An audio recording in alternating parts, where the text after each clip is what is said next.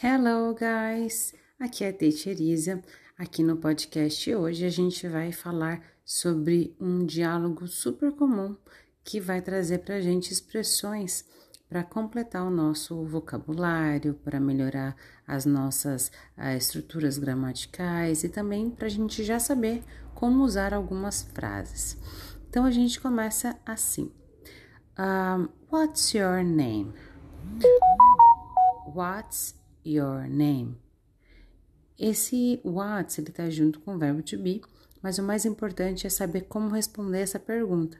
A gente responde normalmente como My name is e você coloca o seu nome do jeito que ele é falado, não importa o idioma. No caso, my name is Isadora. What's your name?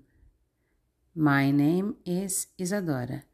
Can you repeat? Pode repetir? How old are you? A segunda frase, ela é saber quão velho você é ou o formato que eles perguntam sobre a idade. How old are you?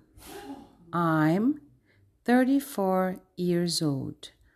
34 é um numeral que você precisa estar tá dominando os números para poder saber qual é a sua idade se ela não for igual à minha.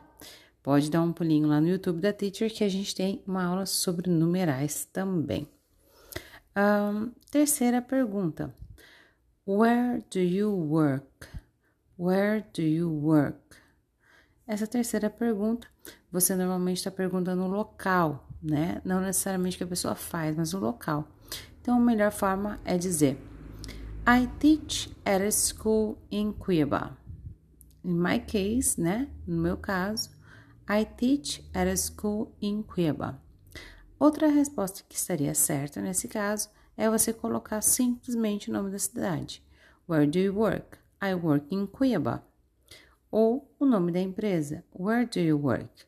I work in Isa English. Ok? Então, tem várias formas de responder essa pergunta.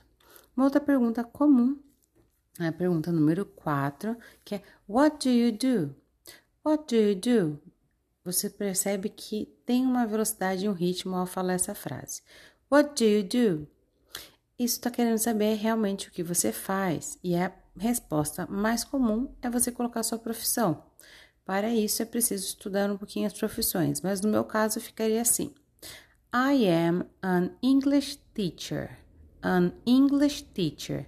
Esse an, ele existe porque ele é um artigo, né? Ele é um artigo que eu sou qualquer uma ou qualquer um professor de inglês nesse caso.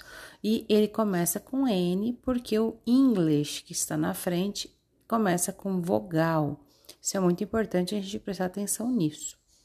E aí a gente tem uma pergunta clássica também, a pergunta número 5, se você está com seu caderno em mãos, não esqueça de anotar tanto as perguntas quanto as respostas para depois você revisar isso.